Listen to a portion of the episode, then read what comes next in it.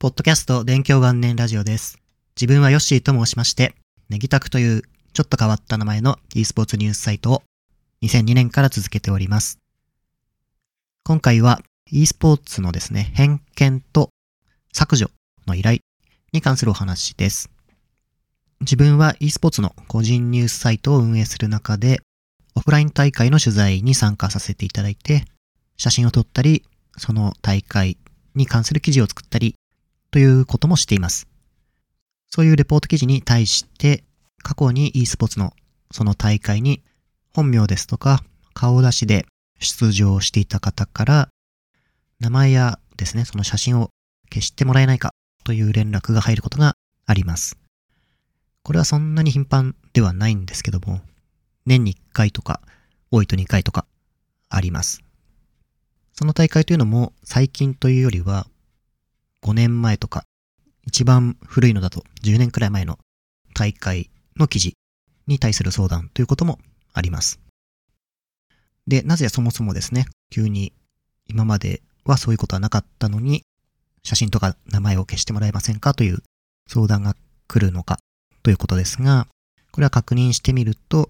そのですね、本名が出てたり、顔が映ったりっていう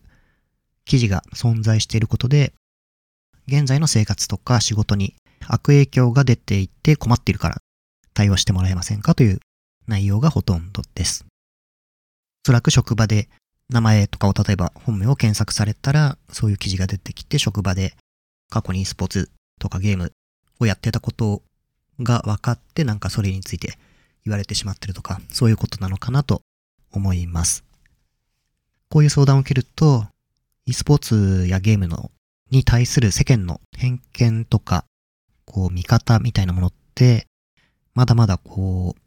ポジティブじゃない部分があるんだなっていうのを改めてですね、毎回感じます。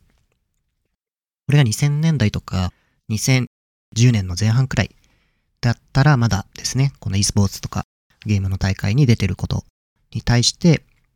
ゲームなんてとかそういうふうに思われてもまあまだ仕方がないと言ったら変ですけど、まあそういう声もあるよねっていうふうには思います。ですがもう2022年にもなってまだそういう偏見みたいなものがあるんだなっていうのが結構自分としては驚きました。e スポーツって今だともうテレビでも普通に番組やっていたり、e スポーツのイベントとか取り組みの話も放送されていたり、ましてウェブのメディアなんかだともう e スポーツの記事を見ない日がないくらいですね、毎日なんか何かしら情報が出ているような状況なので、自分としては e スポーツって結構もう世間一般に一つのものとしてある程度存在を知られているものなのかなと思い込んでいたんですけども、まだまだそうじゃないんだなと思いました。まあもちろんめちゃくちゃメジャーなものではないっていうのは分かってますが、まだそういうことに対して偏見とか馬鹿にしたりしてるのかちょっとわからないですが、そういうふうに受け止めてる人がいて、それに対して過去の自分の活動がこう、マイナスに働いてしまってるような状況の人がいるっていうのはちょっと残念だなと思っています。なので自分としてはですね、こういう本当に困ってるっていう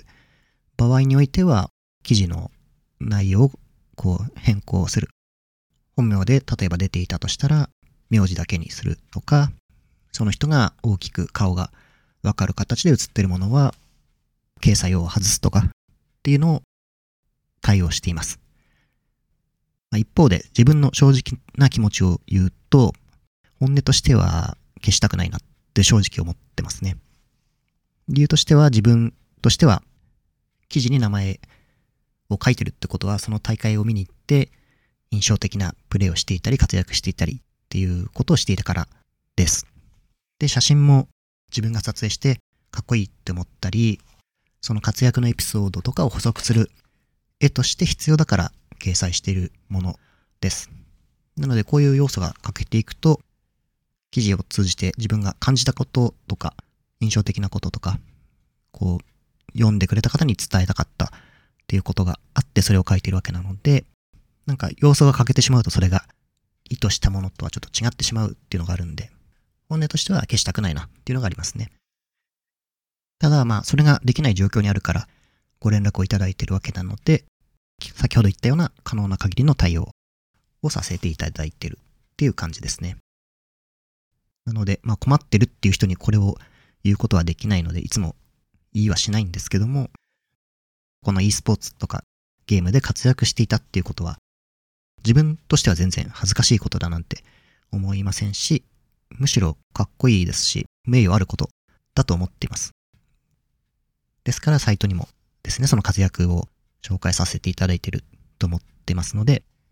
過去の自分の輝かしいですね、実績だと思って胸を張ってほしいなと思う部分もあります。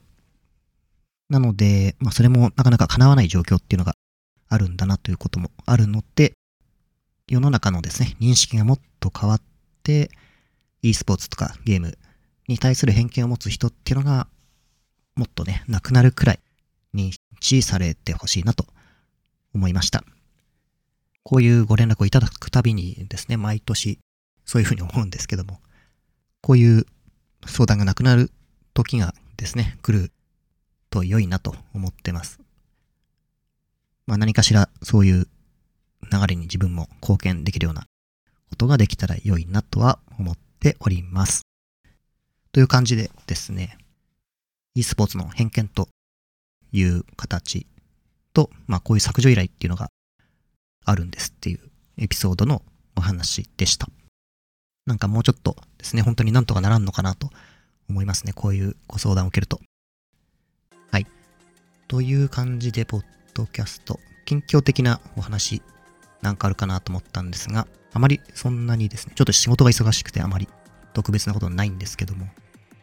プレイしてるゲームで言うと、未だに到達やってるんですが、これがですね、5ランク、ランクマッチで5ランク下がったのをようやく先月くらいに元に戻しました。それで、新しいパッチが出たんですが、あ、これ結構面白いなと思っていたんですけど、なぜか勝敗の方は全然ついてこなくて、そこからまた一気に5ランク落ちるっていうですね、とんでもない状況になってます。で、到達1ゲームあたり時間がかかる上に、1回負けると、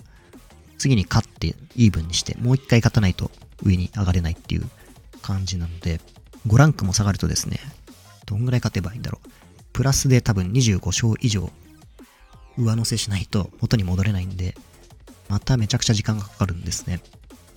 いや、もうちょっとさすがにきついなと思いつつ、面白くてやめられないっていうような日々を過ごしております。という感じで今回のポッドキャストは以上になります。次回もまた金曜日に更新しますのでよろしくお願いします。それではここまで聞いていただきましてありがとうございました。